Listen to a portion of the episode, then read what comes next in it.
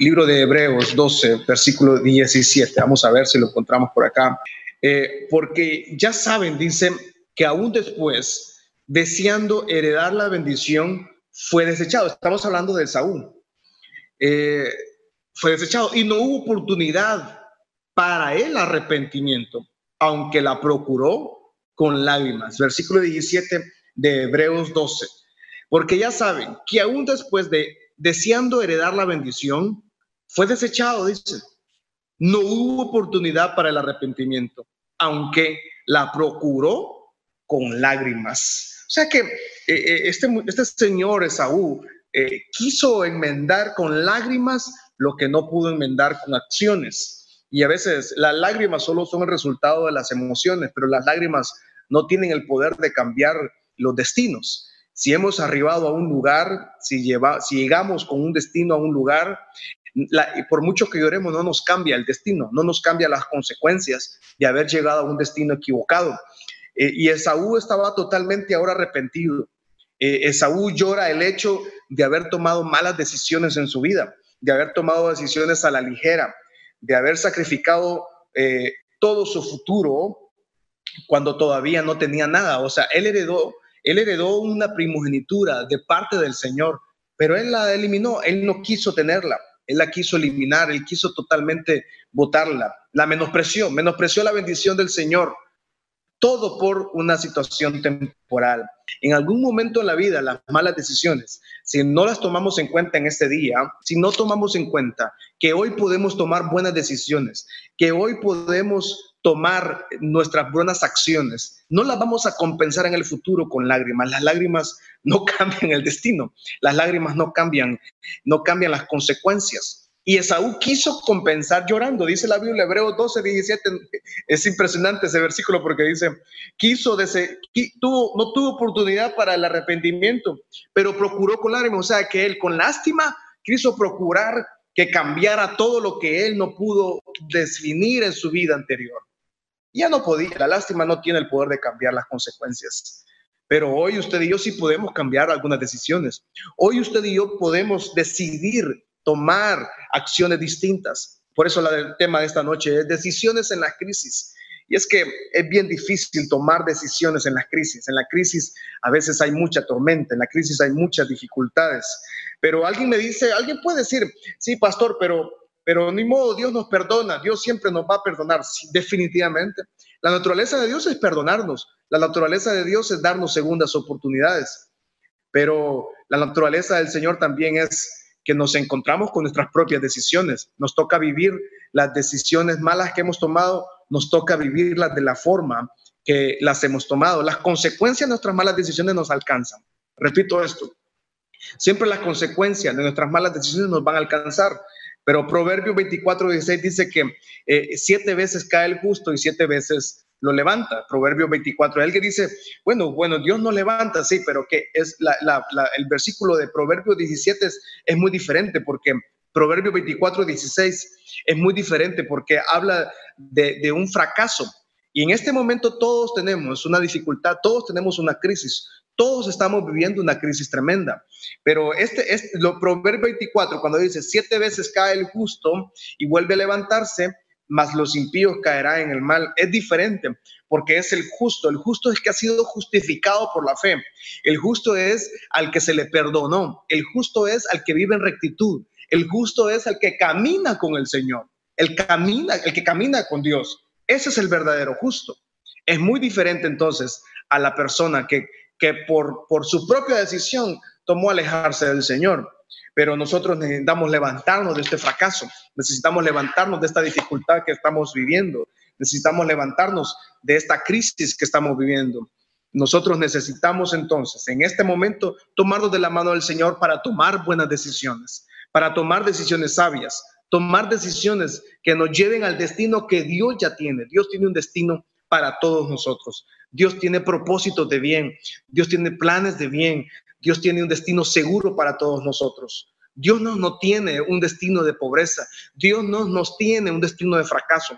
Alguien puede tomar esta crisis como un fracaso, Alguien puede tomar esta pandemia como un fracaso. Alguien puede decir que barbaridad, mi negocio está mal, mi empresa está mal, mi, mi, universidad, mi estudio, mi sueño de viajar, mi sueño de casarme, mi sueño de emprendimiento, tantas cosas que nos ha provocado cambiar la agenda de la pandemia. Pero en esta pandemia, entonces lo bonito de la pandemia, si le podemos llamar algo bueno, es Isaías 41:10. No temas porque yo estoy contigo. No desmayes porque yo soy tu Dios que te esfuerzo. Siempre te ayudaré, siempre te sustentaré con la diestra de mi justicia. No temas porque yo estoy contigo. No desmayes porque yo soy tu Dios que te esfuerzo. Siempre te ayudaré, siempre te sustentaré con la diestra de mi justicia. Dios siempre me sustentará, Dios siempre me guardará, siempre me ayudará y nos sostendrá con la mano derecha victoriosa, dice la nueva traducción vigente. ¿A cuánto la mano de Dios les ha sostenido en esta temporada? ¿A cuánto la mano del Señor les ha guardado? ¿A cuánto la mano del Señor les ha protegido en estas dificultades? Él nos ha guardado. Entonces, esta dificultad de la pandemia es una oportunidad para que para ver la mano de Dios manifestada en nuestra vida, para ver la mano de Dios eh, haciendo maravillas y milagros y Él nos sostiene con su mano victoriosa. No es una mano de fracaso, no es una mano de, tragedia. La mano del Señor no trae tragedia, la mano de Dios no trae fracaso, la mano de Dios no trae pobreza, la mano del Señor trae prosperidad, trae abundancia y trae propósito. Entonces, siete veces cae el justo, el justo, el que camina con el Señor. No Esaú, Esaú no era justo, Esaú tomó por, por, por, menospreciar la primogenitura del Señor. Para Esaú entonces fue demasiado tarde. Sus acciones, sus pensamientos le pasaron factura y esa factura de haber tomado una decisión en la crisis, eh, esa factura, esa mala decisión de haberla tomado en el momento del hambre, en el momento de situación adversa, es cuando le pasó una tremenda factura. Su vida totalmente cambió para mal su vida cambió para tragedia. Fue trágico.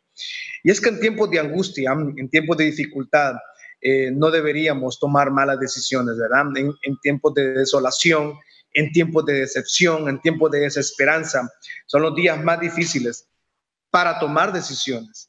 Son tiempos muy difíciles y en esta temporada tal vez eh, no son los mejores tiempos para tomar decisiones tan sabias. Por eso es necesario, hay que, hay que dejar que la tormenta se calme hay que dejar de que de, que de alguna forma eh, esta tempestad difícil que estamos viendo baje un poco de nivel, baje un poco de intensidad para lograr tomar decisiones sabias. Por favor, leamos el libro de Salmos 46. Dice, Dios es nuestro amparo y nuestra fortaleza. Vamos, cántelo conmigo, por favor, toda la iglesia. Dios es nuestro amparo y nuestra fortaleza. Dígalo en primera persona. Dios es mi amparo y Dios es mi fortaleza. Salmos 46, versículo 1. Nuestro pronto auxilio en las tribulaciones. Por lo tanto, no temeremos, aunque la tierra sea removida, se traspasen los montes al corazón del mar, aunque bramen y se turben sus aguas y tiemblen los montes a causa de su braveza. Diga conmigo nuevamente, por favor, Salmos 46, 1. Dios, dígalo en primera persona, Dios es mi amparo y mi fortaleza, es mi pronto auxilio en las tribulaciones. ¿Cuántos estamos atribulados en estos tiempos? Todos, todos, todos estamos pasando tribulaciones diferentes en diferentes niveles. Para muchos esta pandemia es una tormenta, para otros es un diluvio, para otros tal vez un aguacero. Esta crisis para muchos fue trágico, ha sido trágico sigue siendo trágico para muchas personas, muchas aflicciones, muchas familias pasaron, han pasado y siguen pasando aflicciones en hospitales, eh, eh, en doctores. Eh, es, es, difícil la situación para el hondureño actualmente, es muy difícil en general, ¿verdad? Pero la palabra nos dice que Él es nuestro amparo, Él es nuestra fortaleza, Él es nuestro pronto auxilio en las tribulaciones. No importa qué tan larga sea la tormenta, no importa qué tan difícil sea su dificultad que está viviendo, su tormenta que está viviendo.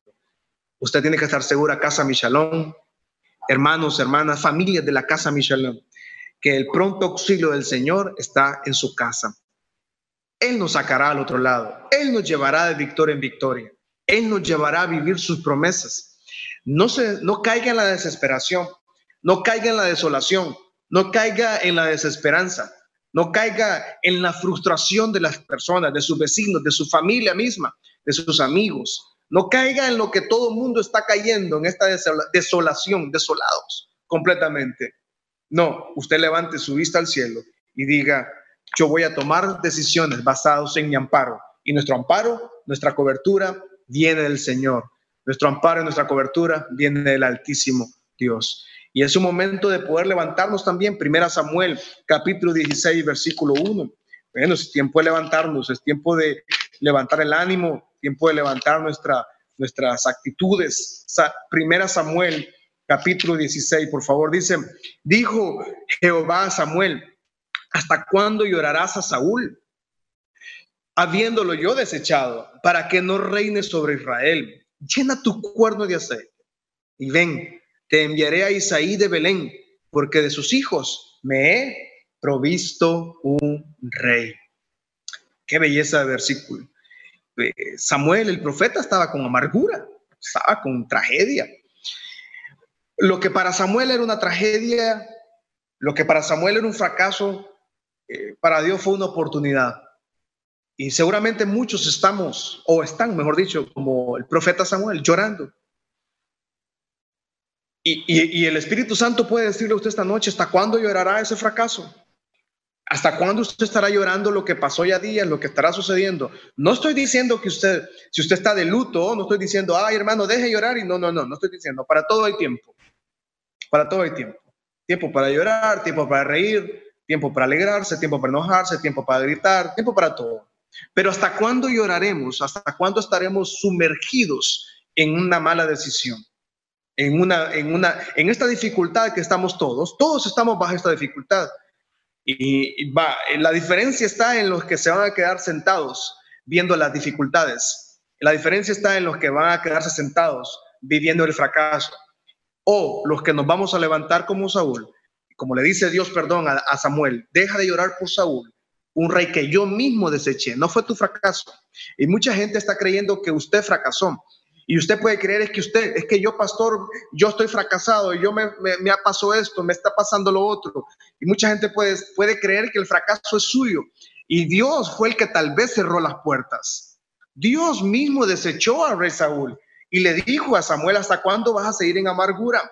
¿Hasta cuándo vas a seguir eh, eh, en, esta dificultad amargado? ¿Hasta cuándo vas a seguir sumergido en tu propia frustración cuando yo mismo fui el que cerré esa puerta? Y muchas veces Dios cierra muchísimas puertas. Dios mismo ha cerrado muchas cosas este tiempo. Al inicio de la pandemia, yo recuerdo que fue muy difícil para nosotros los pastores el hecho de cerrar los templos, el hecho de decir, ok, eh, la gente no venga. Recuerdo que un joven en la iglesia me escribió, eh, pastor, yo voy a llegar los domingos, me dijo, yo predico los domingos en la iglesia, ¿verdad? Y me dijo, yo voy a estar el domingo ahí. Y yo le dije a él, por primera vez en la vida te voy a decir algo, le dije yo. No podés venir, le dije yo.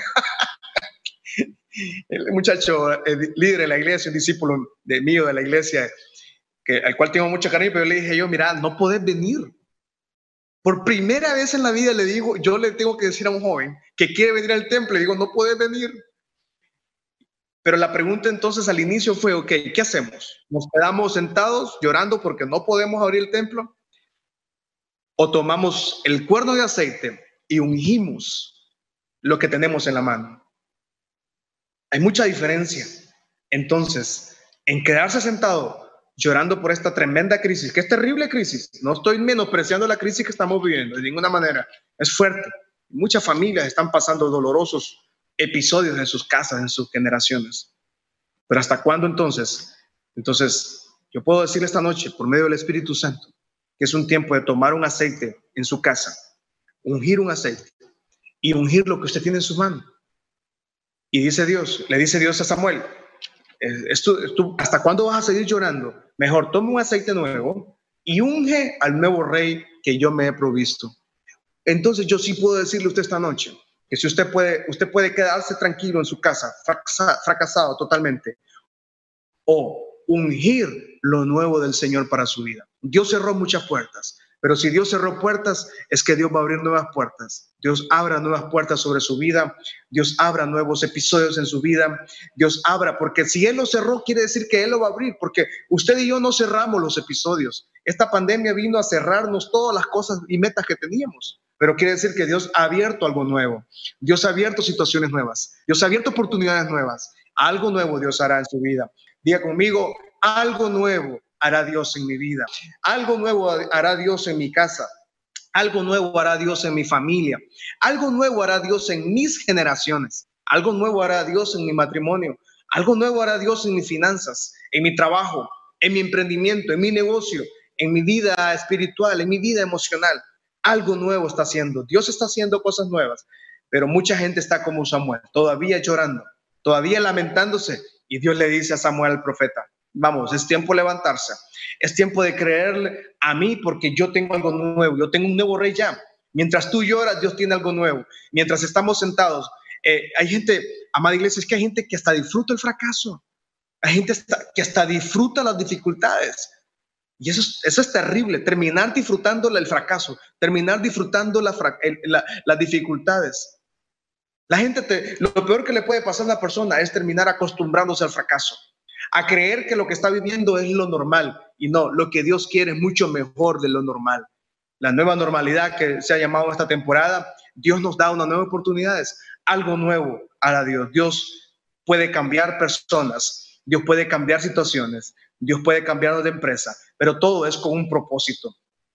Todo tiene un tiempo y todo tiene una perspectiva.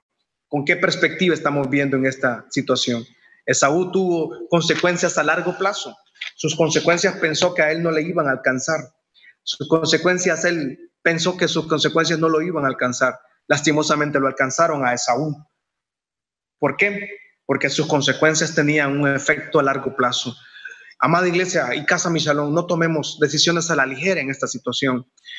No tomemos decisiones fuera de la voluntad del Señor. No tomemos decisiones fuera de lo que Dios está hablando en nuestras vidas.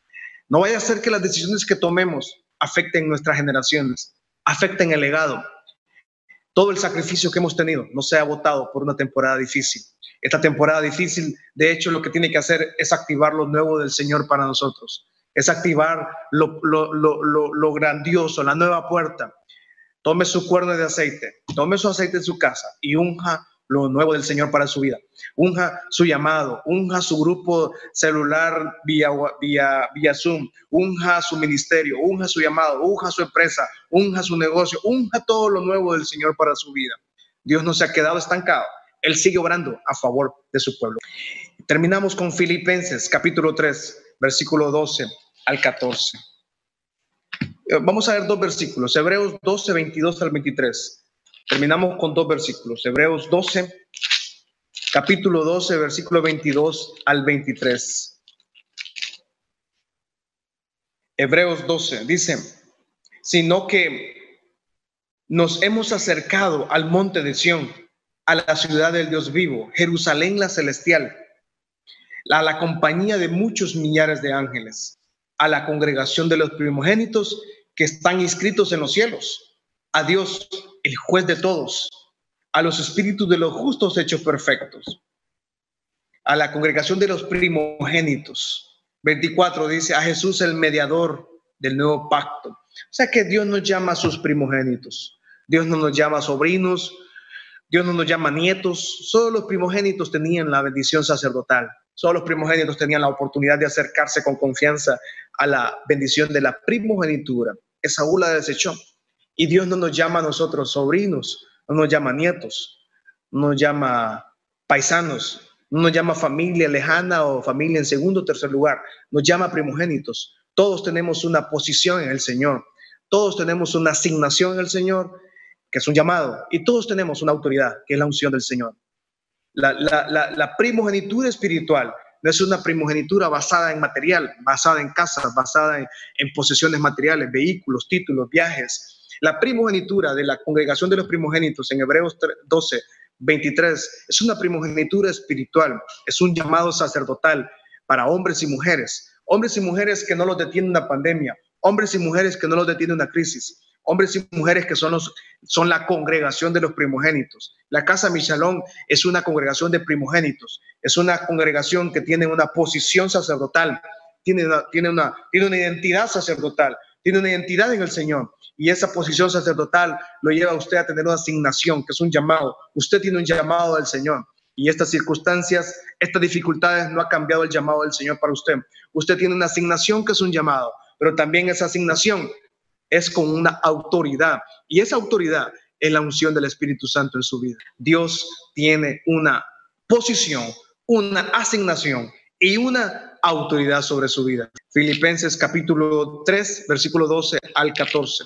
Dice la palabra del Señor, no que ya lo haya alcanzado ya, no que lo haya alcanzado ya, ni que ya sea perfecto, sino que prosigo para ver si logro tomar aquello para lo cual fui también llamado por Cristo Jesús. Versículo 13, hermanos, yo también no pretendo haberlo ya alcanzado todo, pero una cosa hago, olvidando ciertamente lo que queda atrás y me extiendo a lo que está adelante.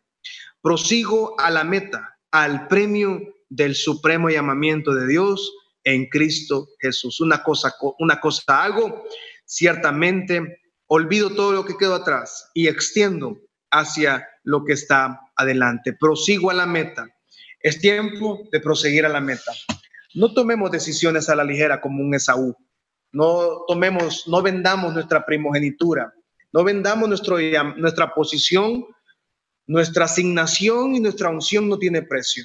Su posición sacerdotal su, llamado y, la unción del Espíritu Santo no tiene precio, no se puede comprar con dinero, no se puede adquirir en una universidad, no se puede adquirir con un título, no se puede adquirir en una empresa, no se puede adquirir en el mundo, solo se adquiere a través de la sangre de Cristo Jesús.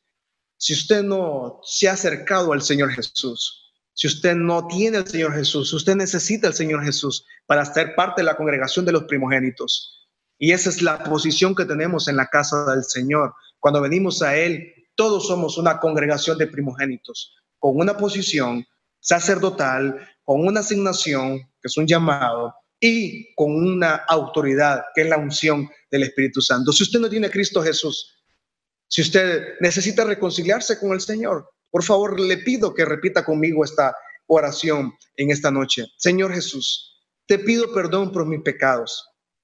Me arrepiento de lo malo que he hecho. Te pido perdón por todas mis malas decisiones. Dame la oportunidad de poder vivir bajo tu voluntad. Diga conmigo, escribe mi nombre en el libro de la vida y dame la oportunidad de vivir todos los días de mi vida bajo tu perfecta voluntad. O si no, diga al Señor, Señor, me reconcilio contigo, me he alejado de ti. En esta pandemia me he alejado, he cometido mucho pecado, mucho error. Quiero reconciliarme contigo. Bueno, es un tiempo de poder venir al Señor. Señor, también oramos por toda la familia Michalón. Pido que tu gracia y tu misericordia sea con toda la casa Michalón. Que nadie se aparte de la fe, Señor. Que nadie se aleje. Que todos entendamos que tenemos una bendición sacerdotal. Tenemos una bendición de la primogenitura, Señor. Pero es una bendición que trae una responsabilidad, que trae un compromiso, que trae un llamado y que trae una autoridad la autoridad es una autoridad del Espíritu Santo. Una cosa hacemos, proseguimos adelante. Una cosa hacemos, diga Casa Michalón. Vamos, diga todo conmigo. Una cosa hago, yo prosigo adelante. Yo sigo avanzando. Sigo creyendo en el Señor. No veremos atrás. Seguiremos hacia la meta, prosiguiendo, caminando en fe en Cristo Jesús. Decisiones en tiempos de crisis tienen que ser basadas en la fe. Tienen que ser basadas en lo que Dios tiene para su vida. Bendiciones, Casa Michelón.